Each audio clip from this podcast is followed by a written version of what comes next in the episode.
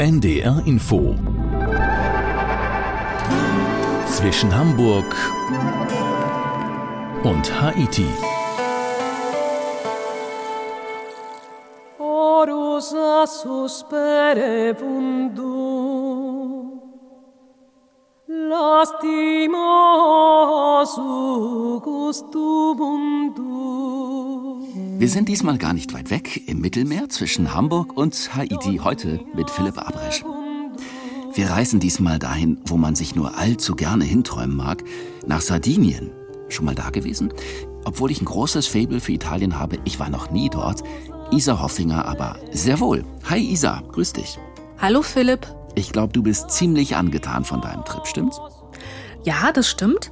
Normalerweise reise ich viel lieber nach Spanien. In Sardinien habe ich mich aber wirklich verliebt.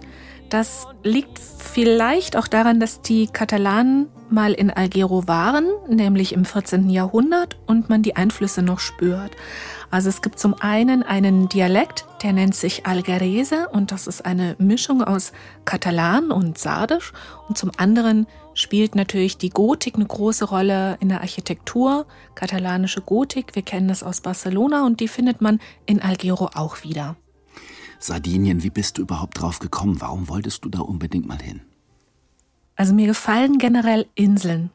Und ich wollte immer auf einer Insel alt werden und dort Bücher schreiben. Und Sardinien war, es war ein sehr spontaner Entschluss, dass ich dorthin gefahren bin. Ich habe ganz reizende Freunde, italienische Freunde. Und mit denen koche ich regelmäßig. Und bei einem Abendessen haben meine Freunde mir vorgeschwärmt von den Stränden auf Sardinien. Und dann habe ich den Entschluss gefasst, dorthin zu fahren. Inseln sind ja oft eigentümliche Orte. Japan kann man sagen, ist eine ganz große Insel, Helgoland eine ganz kleine. Eigentümliche Orte, weil abgeschieden, da hat vielleicht was überdauert, was woanders längst verloren ist. Da leben Menschen, die sich ihre Eigentümlichkeiten bewahrt haben. So stellt man sich das Inselleben jedenfalls vor, Isa. Wie waren deine ersten Eindrücke? Wie hast du diese Insel erlebt, Sardinien? Die Tradition spielt tatsächlich eine große Rolle, wie du sagst. Die Sarden haben außerdem die Gabe, aus wenig ganz viel zu machen. Sie konzentrieren sich aufs Wesentliche, zum Beispiel beim Essen, aber das, was sie machen, was sie produzieren, ist wirklich extrem gut. Dann gibt es sehr viele mh, hm, Bräuche, in Sassari zum Beispiel findet jedes Jahr am 14. August, das ist der Vortag von Maria Himmelfahrt, ein Umzug statt. Der heißt Prozession der Kerzen. Und diese Kerzen sind aber nicht aus Wachs, sondern es sind riesige Holzsäulen, die wiegen 400 Kilo und werden getragen. Und jede dieser Kerzen gehört zu einer Berufsgilde. Das sind zum Beispiel Steinmetze vertreten, Bauern, Tischler, Gemüsehändler oder Schuhmacher und die Gilden tragen diese Holzsäulen zu Musik durch die Straßen von Sassari. Und damit lösen die Menschen ein Gelübde ein. Denn im 16. Jahrhundert wurde Sassari mehrfach von der Pest heimgesucht und eine der schlimmsten Epidemien endete angeblich an einem 14. August, nachdem die Mutter Gottes um Hilfe angerufen worden war. Warum erzähle ich das? Während ich auf dem Festland öfter den Eindruck habe, dass die Menschen auch mal schwindeln, um charmant zu sein oder höflich zu sein, hatte ich bei den Saden eher das Gefühl, dass es ihnen sehr wichtig ist, Versprechen zu halten. Sie sind im allerbesten Sinn altmodisch. Es gibt noch so viele andere Inseln im Mittelmeer. Korsika, Kreta, Sizilien. Was würdest du sagen, macht den besonderen Charme von Sardinien aus? Also ich bewundere die Sarden für sehr viele Dinge. Zum einen war Sardinien jahrelang ein Armenhaus. Ein Schafhirte auf Sardinien zu sein, war so ungefähr das Geringste, was ein Mensch in Italien werden konnte. Und aus diesem Mangel haben die Menschen aber eine Tugend gemacht. Also im Vergleich zum Festland haben sie zum Beispiel weniger Sinn für Mode oder für dieses berühmt-berüchtigte Dolce Vita. Es geht viel, viel weniger darum, den Schein zu wahren, Bella Figura zu machen, also eine gute Figur abzugeben. Sie sehen ihrem Gegenüber lieber ins Herz. Und wenn du ein gutes Herz hast, bist du auf Sardinien auch sehr willkommen. Sardinien ist als Urlaubsinsel bekannt und beliebt, aber es gibt ja nicht nur Urlauber dort, die vielleicht im Winter entfliehen wollen oder dem trüben Frühjahrswetter, sondern die Menschen, die dort leben. Ich frage mich, gibt es auch auf Sardinien diese zwei Gesichter, die Ecken, wo die Touristen sind und dann das ursprüngliche, das normale Leben? Nein, also Sardinien ist keine Partyinsel wie die Balearen zum Beispiel. Sardinien ist eine Insel für Naturliebhaber. Es gibt auch eine High Society dort, also die Reichen und Schönen, die genießen die Strände und sie genießen das Meer. Sie segeln vielleicht vor den Küsten, aber man trifft sie überhaupt nicht in den Urlaubsorten. Mit Italien verbindet man oft Lebenslust, Freude, Dolce Vita und Musik ist ein großer Teil davon. Die Menschen auf Sardinien, was würdest du sagen, welche Rolle spielt Musik für die Menschen auf dieser Insel? Eine große, also eine tolle Sängerin, wie ich finde, ist zum Beispiel Elena Leder. Mich erinnert ihre Musik eher an Tango. Also es gibt eine, eine melancholische Musik dort. Sie ist gar nicht lebensfroh, wie man das so kennt und sie entspricht auch überhaupt nicht diesem Klischee, was wir haben, aber sie ist wunderschön. Die Sarden singen offenbar auch gerne. Canto a tenore ist ein ganz besonderer Stil. Komm, wir hören uns mal an, was du da erlebt hast.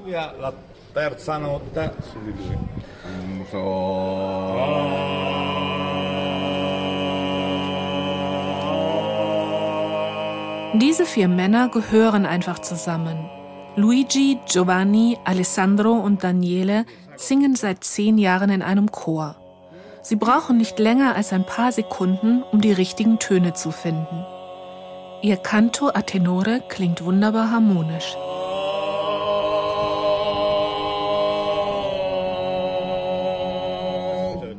Musikwissenschaftler streiten darüber, wie sie den Canto a tenore aus Sardinien klassifizieren sollen.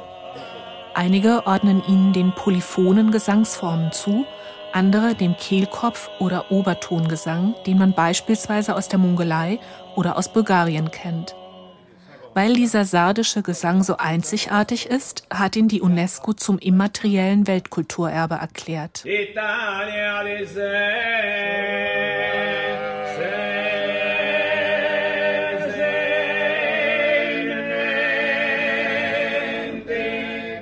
Das Lied, mit dem sie an diesem Abend ihre Probe beginnen, bedeutet den Männern viel. Italien, warum hast du Sardinien vergessen, heißt es darin. Der Text handelt davon, wie Sardinien im 19. Jahrhundert vom italienischen König ausgebeutet wurde. Die Insel war damals die Kornkammer des Landes. Außerdem gab es viel Wald auf Sardinien. Die Bäume wurden abgeholzt, um Eisenbahnschienen in ganz Italien zu bauen. Die Reiseführerin Francesca sagt, die Sarden seien darum bis heute eher zurückhaltende Menschen. Der erste König war kein guter Herrscher. Er hat den Leuten alles genommen und nichts gegeben. Francesca führt Gäste durch die Altstadt von Bosa und zeigt ihnen das Chorhaus. Es liegt im Zentrum von Bosa, in einer der schmalen Kopfsteinpflastergassen.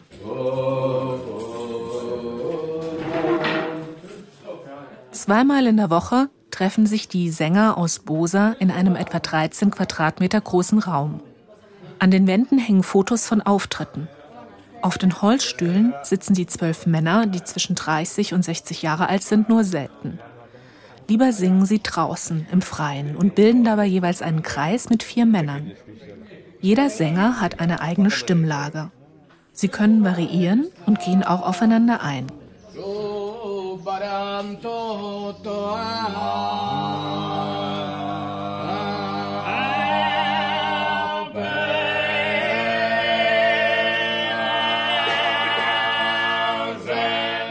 In Bosa heißt der Canto a tenore Canto a Dragio. Seit wann es ihn gibt, weiß keiner. Sicher ist, dass er älter ist als das typische sardische Volksinstrument, die Launedda eine Dreifach- oder manchmal auch Doppelpfeife. Und die gibt es immerhin schon seit 3000 Jahren. Rosa ziert viele Postkarten. Die Häuser sind ockergelb, orange, rosa oder karmesinrot gestrichen. Die Altstadt umarmt die Burg Serravalle.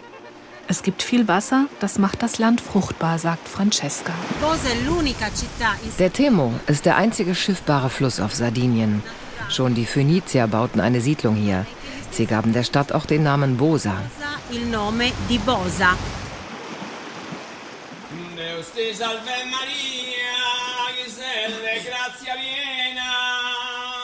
Der Chor singt seinen Canto Adagio an diesem Tag bis zum Sonnenuntergang. Die zwölf Männer wechseln sich in drei Vierergruppen ab. Das letzte Lied singen Giulio, Antonio, Antonello und Mario. Sie improvisieren bei ihren Liedern. Wer sich für die Geschichte dieser Musik interessiert, kann das Museo del Canto a Tenore im Dorf Bitti besuchen. Es liegt in der Barbagia, einer Gebirgsregion im Osten der Insel. Dort soll der Canto a Tenore erfunden worden sein. Früher lebte in der Barbagia ein eigensinniges Hirtenvolk, das sich mit vielen Tricks und noch mehr Sturheit der Beherrschung durch die Römer entzog. Cicero nannte die Menschen abschätzig Barbaren. Er hatte Unrecht. Wenn sie so leidenschaftlich gesungen haben wie die Männer aus Bosa, hatten sie definitiv mehr Gefühl und Takt als jeder Feldherr dieser Welt.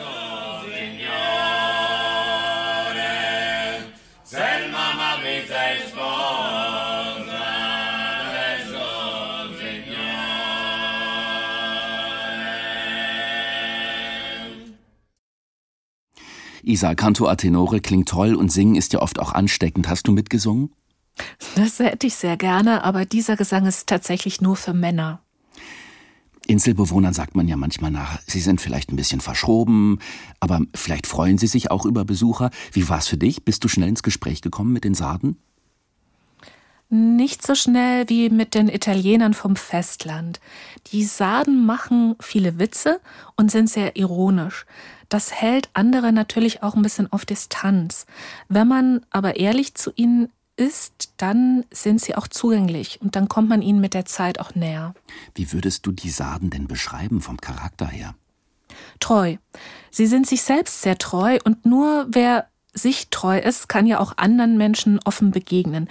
Die Sarden haben meinem Gefühl nach keine Angst vor der Konfrontation. Sie sind sehr schlagfertig, aber sie überlegen sich auch gut, ob sich der Streit denn überhaupt lohnt.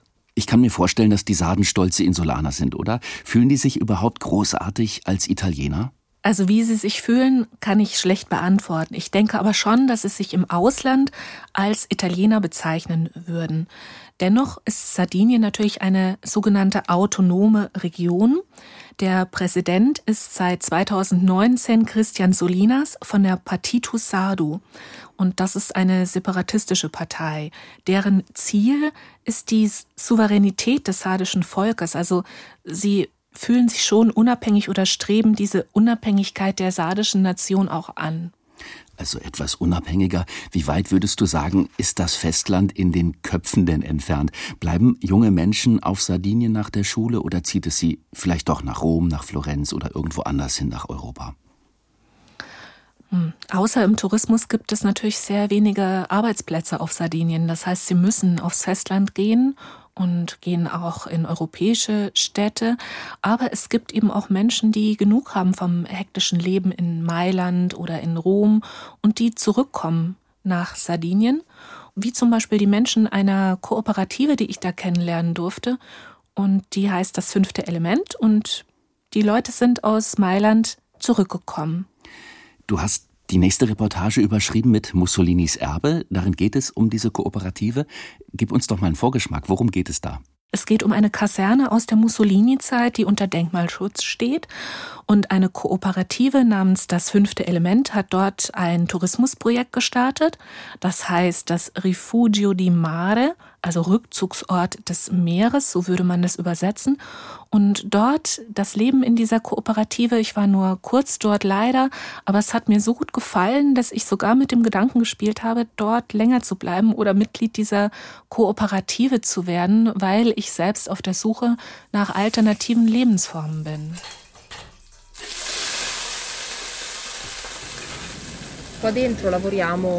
In unserer Kooperative arbeiten mehrere Leute. Ich, Matteo, Salvatore, Mario, Alfredo und Claudio. E Doris hat lange hellbraune Haare und ein blasses Gesicht. Sie ist Anfang 30 und sehr zierlich. Claudio hat kurzes schwarzes Haar und Tätowierungen an beiden Armen. Er ist etwa zehn Jahre älter als Doris, trägt Jeans und hat einen Vollbart. Wenn er lächelt, sieht er aus wie einer der attraktiven Gentleman-Gangster aus einem Hollywood-Film über Little Italy in Chicago. Während Doris uns begrüßt, kocht Claudio im Restaurant des Rifugio di Mare. Claudio ist der beste Küchenchef, den ich auf Sardinien kennenlerne. Als ich ihn zum ersten Mal in der Küche beobachte, bereitet er Panna Cotta aus Ziegenmilch zu. Früchte drapiert er so liebevoll und sorgsam auf dem Teller, als wären es kostbare, gerade gestohlene Juwelen.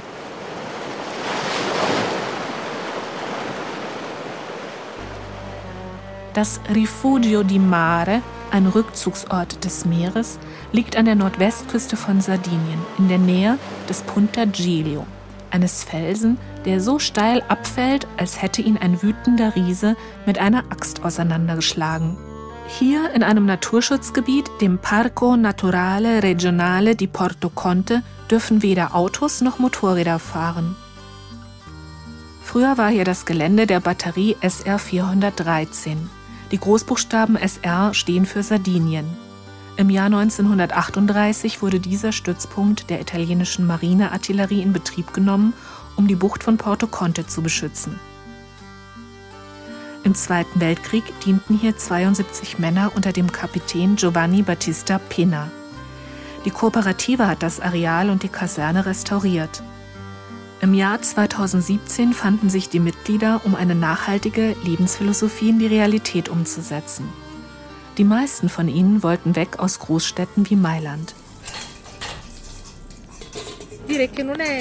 Ich kann nicht sagen, dass das Leben in der Stadt schlecht ist. Es passt nur im Moment nicht zu mir. In der Stadt gibt es viel Kultur, Konzerte und so. Aber hier kann man die Natur genießen. Matteo ist 40 Jahre alt und ein kluger, sensibler Mann. Ein Job, in dem man nur viel Geld verdient, hat mich nie interessiert. Ich möchte ohne Hierarchien arbeiten, an einem wunderschönen Ort wie diesem hier. Wir entscheiden alles zusammen. Durch die Pandemie konnte das Rifugio di Mare erst 2021 öffnen. Für alle ist das Unternehmen ein großes Abenteuer. 20 Prozent der Finanzierung haben wir über Crowdfunding organisiert, 80 Prozent mit einem Kredit einer ethischen Bank.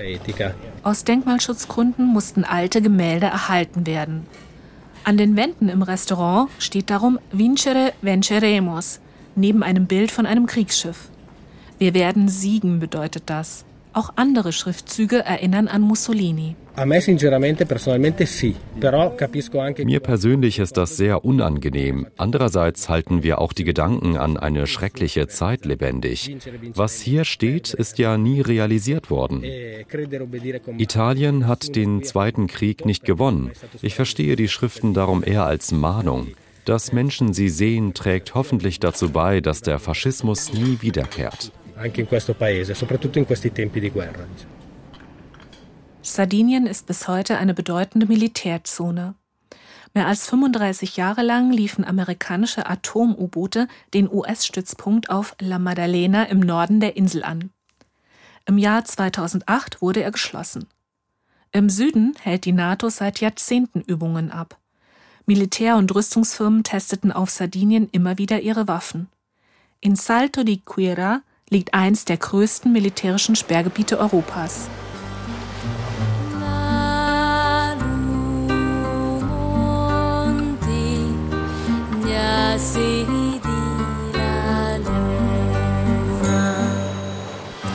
Im Rifugio di Mare spürt man von all dem zum Glück nichts.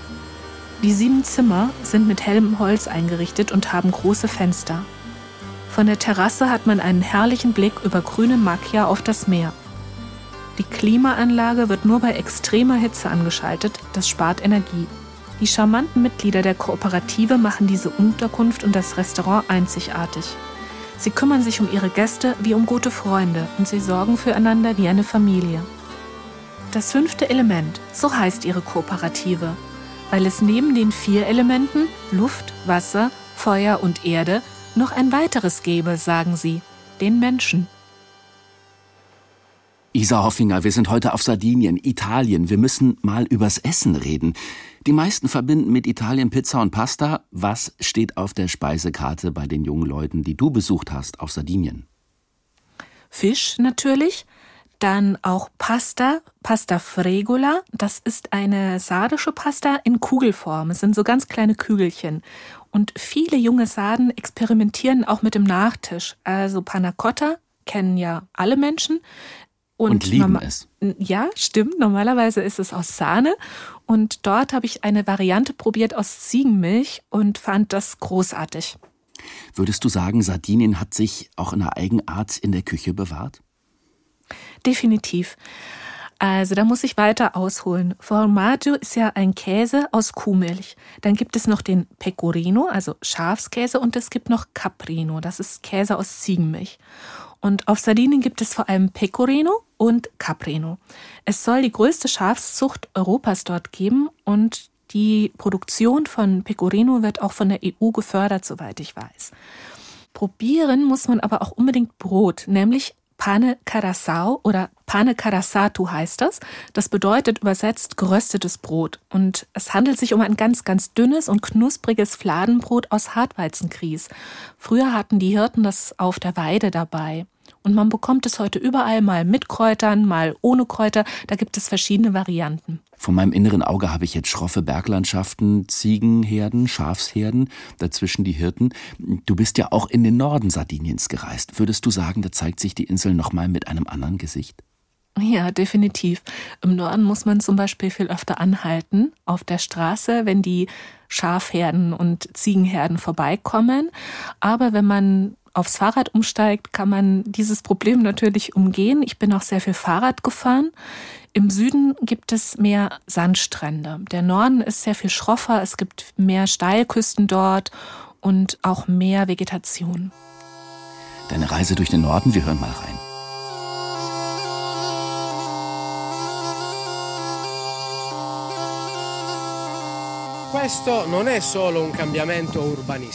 Dieses Dorf ist nicht nur wegen der Architektur spannend. Die Bauten verraten viel über das soziale Leben. Die Menschen waren Nomaden. Einige Familien wurden sesshaft. Mario ist Ende 20 und gehört auch zur Kooperative, die das Refugio di Mare betreibt. Er interessiert sich für Archäologie und führt uns durch eine der faszinierendsten Megalithstätten Sardiniens, die Nuraghe Palmavera. Sie wurde zwischen dem 15. und 8. Jahrhundert vor Christus errichtet in Sassari. Die Anlage hatte eine dicke Ringmauer und einen Zentralbau mit zwei Türmen. Der Zentralbau liegt in der Mitte eines 879 Quadratmeter großen Hofes, den eine eckige Mauer begrenzt. In die Mauerecken sind drei kleine Rundtürme und eine große Versammlungshütte eingegliedert. Eingänge und Ausgänge des Komplexes findet man im Südosten und Südwesten. Um die Mauer zu errichten, wurden die vorher existierenden Wohnhütten offenbar zerstört. Sie waren irgendwann nicht mehr wichtig. In der großen Rundhütte fanden wohl Beratungen der Dorfgemeinschaft statt. Ein Thron aus Sandstein und die umlaufende Steinbank sprechen dafür, dass es ein Oberhaupt gab und dass viele Menschen aus der Dorfgemeinschaft an den Versammlungen teilnehmen durften.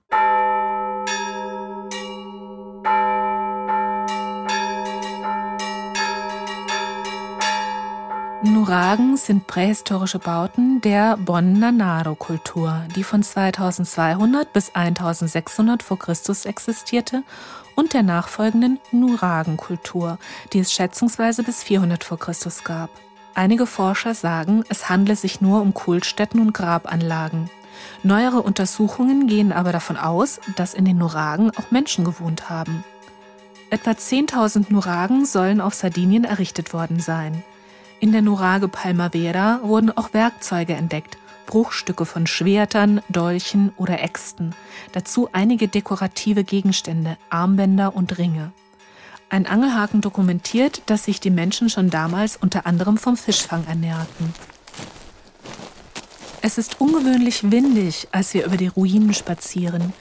Wir möchten noch etwas über die Natur lernen und verlassen die Nurage.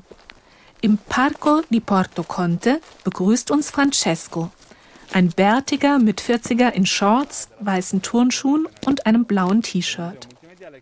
Mit dem Fahrrad erreicht man den Parco di Porto Conte von der Nurage Palmavera aus in nur 10 Minuten. Wer möchte, kann vom Rifugio di Mare aus auch einfach zu Fuß gehen und wandert dann etwa eine Stunde bei moderatem Tempo.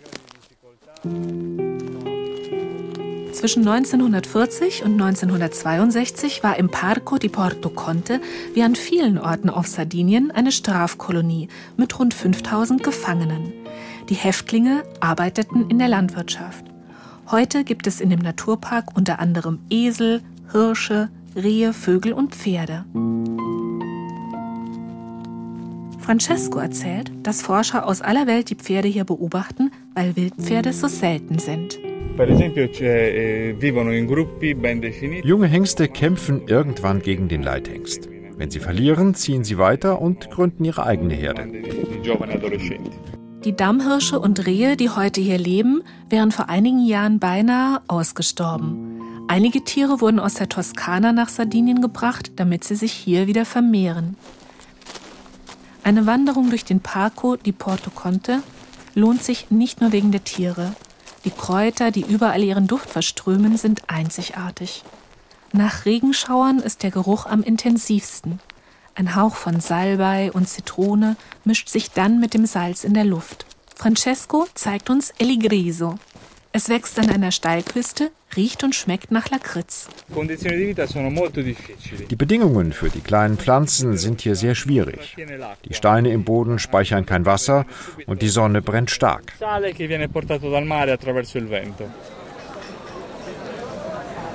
Wir besichtigen Alghero. Die Kathedrale Santa Maria stammt aus dem 16. Jahrhundert. Bis zu ihrem Bau diente die Chiesa di San Michele als Kathedrale. Ihre Kuppel ist mit bunten Kacheln bedeckt. Spanische Eroberer haben Alghero geprägt. Noch heute findet man in vielen Restaurants katalanische Gerichte. Bei einem Glas Rotwein mit Blick auf den großen Hafen genießen wir unseren letzten Abend auf einer zauberhaften Insel, die zwar keine prunkvollen Paläste zu bieten hat wie Rom oder Florenz, deren Natur und immaterielle Schätze aber unbezahlbar sind.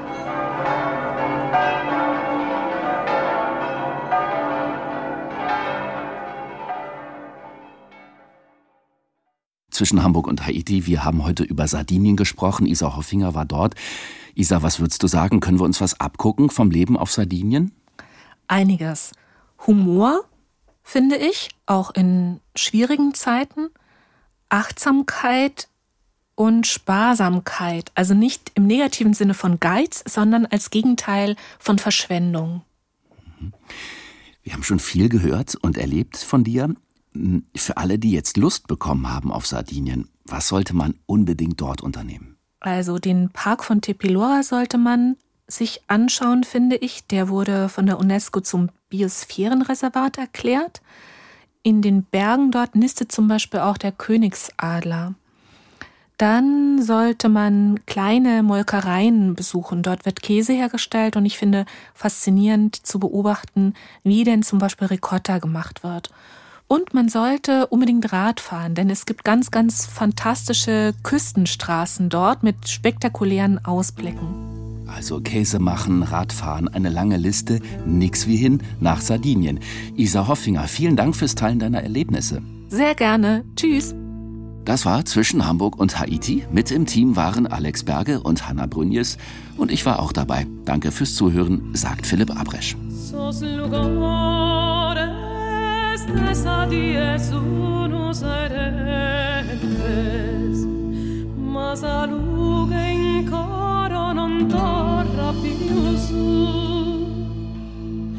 Che una mina so camminante a sappartu,